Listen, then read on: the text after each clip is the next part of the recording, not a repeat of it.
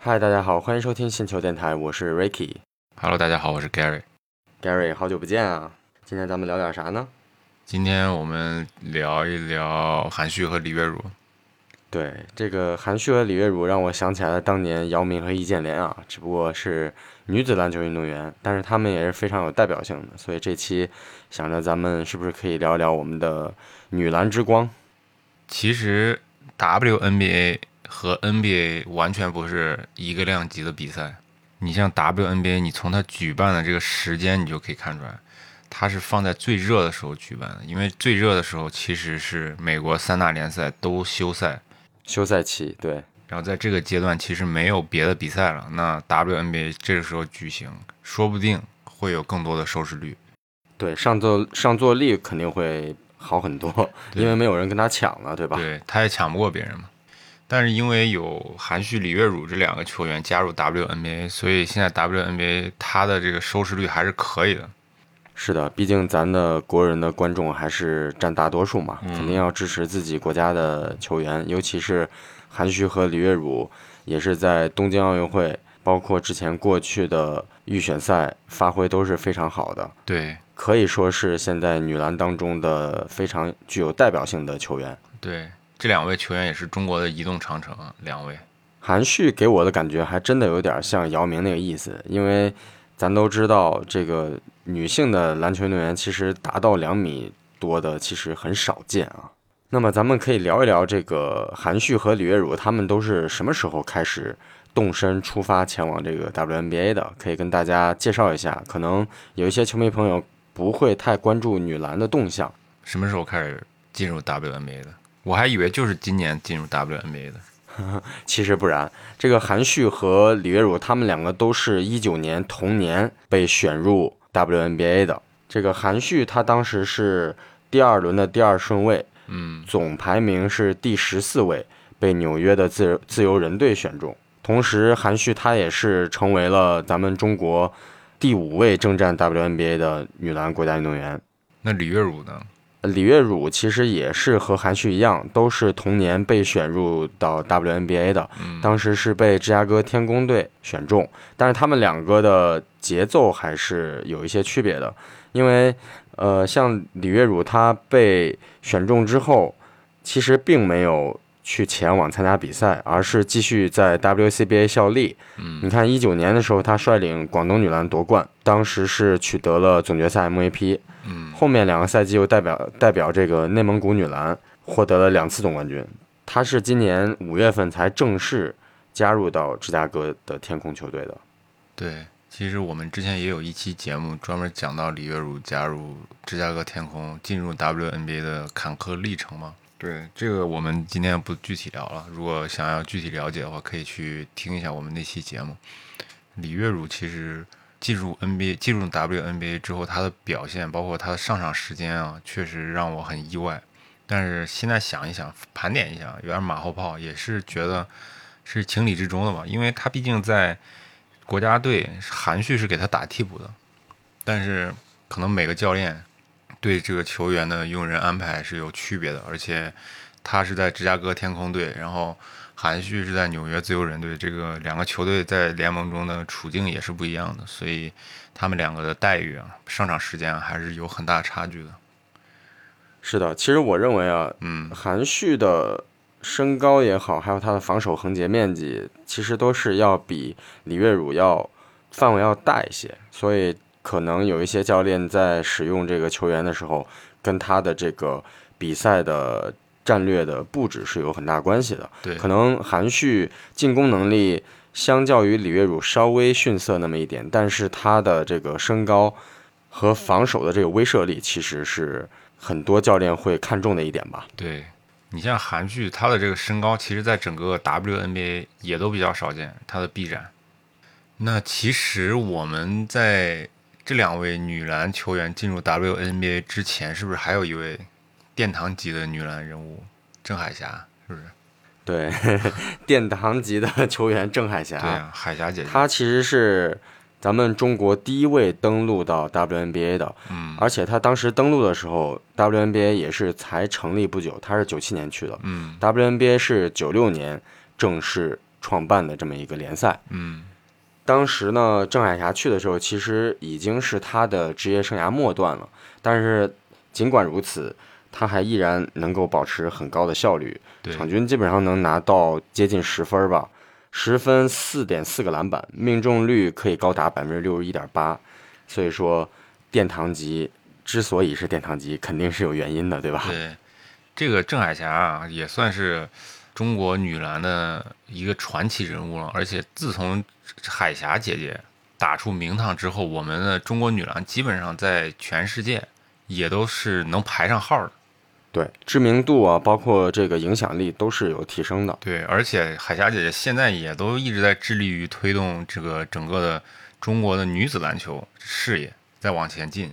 而且郑海霞呢，她也带动了咱们中国的女篮的国手登陆 WNBA 的这么一个篇章啊。她也对是一个第一个吃螃蟹的人。对，之后呢，在零五年的时候，萨克拉门托君主队嗯当时是向咱们的中国的女篮前锋隋菲菲抛出了橄榄枝，她当时是成为了加盟 WNBA 的第二位中国的女篮国手，然后紧接着就是咱们的苗丽杰。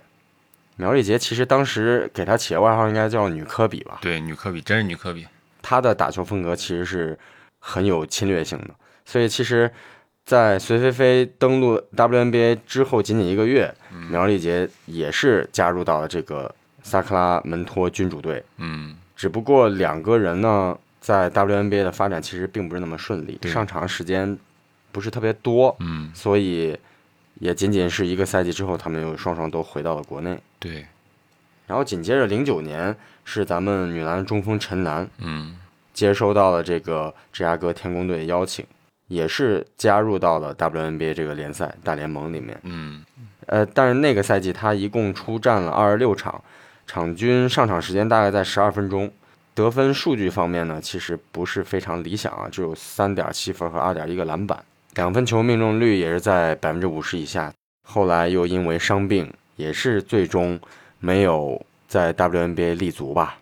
其实从这个整个的过程啊，包括现在这两位新年轻球员加入 WNBA，我们可以看出来，就是好像女篮球员啊加入世界最高联赛的这个难度，比我们男篮要容易一点。对，这其实也反映了我们女篮在整个全世界排名的这个一个水平。因为其实全世界各个国家，他想展开女篮联赛是没那么容易的，因为其实是需要有一定门票收入，然后有转播，然后要有一些商业价值，这个女篮联赛才能开展起来。但是其实很多国家不具备这样的条件，但我们这个国家地大物博，有这个条件，而且就只从工资层面来讲。WNBA 的待遇不一定有，就是这些国国手级别的球员，在 WNBA 的待遇不一定有在 WCBA 那么高。呃，WNBA 在美国，它的收入平均收入基本上算可能比一般的普通大学生，就是在美国的大学毕业生的工资可能还要低，所以很多 WNBA 的球员，就顶级球员，他会同时打两份工，就是 WNBA 打完之后，在以前会来 WCBA 打，就玛雅摩尔啊，还有什么坎佩奇啊这些。你像现在坎佩奇不也下海了吗？对，对，但是他依然不妨碍他是最强的联赛，因为毕竟美国女篮一直是就是世界冠军嘛，所以在这个国家的篮球联赛还是最强的。所以我们这两位球员去加入 WNBA 就是为了追梦，就是为了提高自己。对我们之前有一期节目还专门聊到这个啊，其实这个跟工资的收入水平还真的没有一点关系，对就完全是为了自己心中对篮球那份热爱对和想要到更好的这种篮球竞技的舞台去提升自己的能力。而且这个让我感觉到，就是女篮比赛，女篮啊，全世界的女篮更加纯粹。因为你想一想，李月汝和韩旭在国内他已经是顶薪级别的水球员了，然后他们加入到 WNBA，如果他们打得非常好，最后也拿一个顶薪，可能跟国内顶薪也差不差不了太多。然后，那他们拿到顶薪之后得到了什么呢？可能回国，回国之后还是那个收入，所以这个事儿跟钱好像关系不大，对吧？就是篮球，所以我觉得这女篮是非常纯粹的，所以整个看的过程，你就会抛开一些别的东西，而是纯纯的就欣赏篮球。这就是为什么更现在好像越来越多的年轻人愿意去看女篮比赛，愿意去看就是女篮的三 v 三比赛。是的，对。然后在看 WNBA 的过程中，我们肯定也会更多的关注韩旭和李月汝的比赛嘛。然后韩旭和李月汝的比赛我基本上都看了。韩旭他的这个表现啊，他很显然已经融入到这个球队了，对吧？他现在很稳定。是是的，队内的第五号得分手，场均基本上快拿到十分，上场时间也是十八分钟，呃，场均抢篮板数将近四个吧。因为他们队内其实还是有一个呃正就是主力中锋的，但是给已经让给含蓄了更多的表现机会了。当然也跟纽约自由人在这个整个联盟排名是有关系的，他的排名肯定不如那个芝加哥天空嘛。那你反观那边。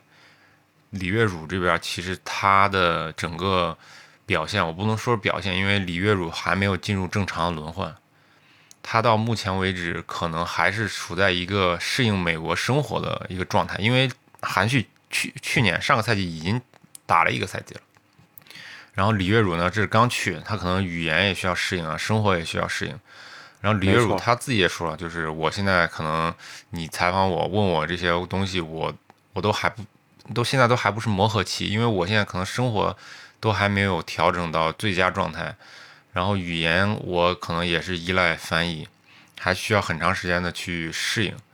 然后他给自己的，他也没给自己特别大压力，他说可能今年或者明年，呃，他需要一定的时间去适应。但我相信以李月汝的这个实力，他肯定还是能打出来的。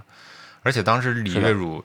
进入这个球队的时候，他应该是已经做好心理准备了，因为芝加哥天空队的第一号得分手就是他们的那个帕克，他场均能贡献十四分，就是那个主力中锋。所以这样，而且他这个球队就是一个争冠的球队嘛，所以他不会给年轻球员、刚来球队的年轻球员太多的机会。而且李月汝他也说，他说我现在沟通更多的沟通其实是跟国家队。教练就是郑威，郑威教练去沟通，然后郑辉教练也会给他很多建议。那从侧面我们也可以感受到，他可能跟芝加哥天空队的主教练可能没有太多的沟通，因为我们都知道，在国外语言是一个非常大的问题。如果你是中间隔着一个翻译去沟通，其实很多的态度、很多的感情是没有办法表达到位的。没错，对，其实我觉得。国际球员的语言真的是一大关吧？对，除了语言之外，还有这个文化方面的融入。对，比如说本土球员他们的一些呃表达情绪啊，或者说是沟通沟通上的一些特点呀，其实都需要时间去适应。所以说为什么一开始就觉得有点像姚明和易建联？因为现在韩旭他。怎么说呢？相较于李月汝，嗯，无论是从得分的数据上也好，还有这个他个人的状态也好，感觉要比李月汝适应的要快一些，对吧？呃，当然了，肯定不希望李月汝步阿联的后尘嘛。当然，阿联是咱们国家男篮的一个，就是继姚明之后吧，这没得说啊。但是，呃，当年易建联和姚明在联盟的时候，其实是完全可以看出来的，因为，呃，咱们都知道。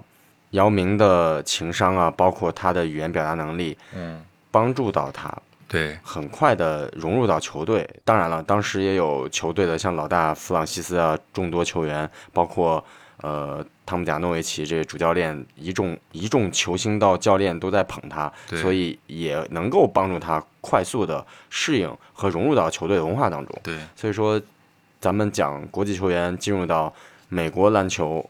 文化，甚至是美国文化这个过程当中，肯定是需要很长时间的。对，而且这也跟每个球员的技战术特点有关。你像韩旭，他在国家队他打不上主力，对吧？一直是李月汝的替补，但是他去了美国，他就能打上。为什么呀？他又高，然后脚步也比较灵活，他往返折返跑比较适应美国那种打法，而且他又有中投，他最一开始可能通过自身的这个身高能抢到进攻篮板，然后得分。这就能给自己创造更多的机会，但是李月汝，我们如果看过国家队比赛的话，他更多的是就是站位，然后拿球低位单打，但是你刚进一个球队，然后这个球队主要得分手又是中锋，那你很难就是让主教练给你制定很多围绕你的战术，他就很难去证明自己。这个是需要很长时间，或者是需要场上场下的，嗯、不管是沟通也好，合练也好，来表现自己，找到你哪怕抓住一个机会，让教练看到你的这个作用，他才会信任你去用。呃，但是通过东京奥运会以及之前的世预赛的比赛，嗯，其实我对李月汝这个球员印象也是比较深刻的。对我觉得他的基本功很扎实，而且他的这个拼搏的这种态度，嗯，确实是让我印象非常深刻。，对他李月汝是非常有吨位的一个球员啊。当然，现在国家队不是国家队，现在女篮还有另一位比较有吨位的球员。嗯、但是我们现在李月汝这个吨位放在 WNBA，他可能就不是一个绝对优势。他放在国家，他放在就是世界比赛中，他可能都是有优势的，因为一个队就一个中锋。然后可能除了美国队的中锋，除了澳大利亚的中锋，你没有太大优势，其他队的中锋你都是很有优势的。但是这个力量放在 WNBA 对任何一个球队，你都不是一个绝对碾压级别的。然后在 WNBA 篮下对抗的能力，他肯定就大打折扣。而且李月汝就我说了，他的移动不是那么灵活，他很缺乏自主进攻的能力。而且再加上芝加哥天空，他是一个争冠的球队，队内又有这么多优秀的得分手，所以造成了他现在这个局面。但是我们还是要给这个九九年的小将一些时间，让他去适应这个国家，然后适应这个球队。是的，嗯，其实我是很看好李月汝的。对我也很看好当时其实韩旭前一段时间我有听到他的专访，就是在世预赛以及东京奥运会期间吧。有一段时间韩旭的心理状态不是很好，所以嗯说他在场上的状态是起伏不定的。对所以说有一段时间他都是需要依靠球队的心理医生嗯。来去对他进行心理干预，对。从而引导他在比赛当中正常去发挥。对。所以说，韩旭这个球员其实也是经历了很多曲折吧，对。才能够走到现在这么对，走到现在这么一个水平和样子，对。其实也是非常不容易的。对，我们这些女篮姑娘们啊，包括男篮的小伙子们，还是需要很多这种挫折教育，对吧？因为你在国内已经是最强了，可能不会遇到什么挫折，但是你去了这种高手如林的 WNBA 和 NBA，包括 NBA 夏季联赛，你遇到了全世界最优秀的那帮跟你玩同一个东西的人，然后你有一点挫败感，这太正常了。但是你对吧？失败是成功之母，对吧？你多失败几次，你总能找到你自己制胜的法宝。所以说，今天咱们聊到韩旭和李月汝，呃，当然不能够拿他们两个和姚明、易建联这这种例子去生搬硬套啊。但是，其实咱们可以想一想，自从咱姚主席成为篮协的负责人之后啊，就是无论是男篮也好，女篮也好，其实还是取得了肉眼可以看到的进步啊。对而且他们在各自的联赛当中，呃，本土球员基本上都成为了主导力量。对其实这种现象还是挺让咱们国人是吧？对，国内的球迷感到欣慰的啊。你看，除了韩旭之外，八一的中锋孙梦然嗯也即将和亚特兰大梦想队签下一份训练营的合同。嗯虽然是训练营，但是也能够从侧面去反映对咱们呃八一女篮中锋孙梦然的一种认可啊。对呃，此外，广东后卫杨利维也收到了洛杉矶火花队的正式报价。嗯还有女版的勒布朗李梦也有可能在这个夏天跟 WNBA 签约，对所以说未来还是有很多可能性的，无论是女篮也好，男篮也好，都希望咱们中国篮球事业可以蒸蒸日上吧，对，早日重回巅峰。我们今天的节目也差不多到这里。听众朋友们，如果有自己的想法和观点的话，也欢迎大家跟我们一起交流。如果你觉得我们的节目还不错，也欢迎你把星球电台推荐给周围同样喜欢篮球的朋友们。那我们下期不见不散。再见。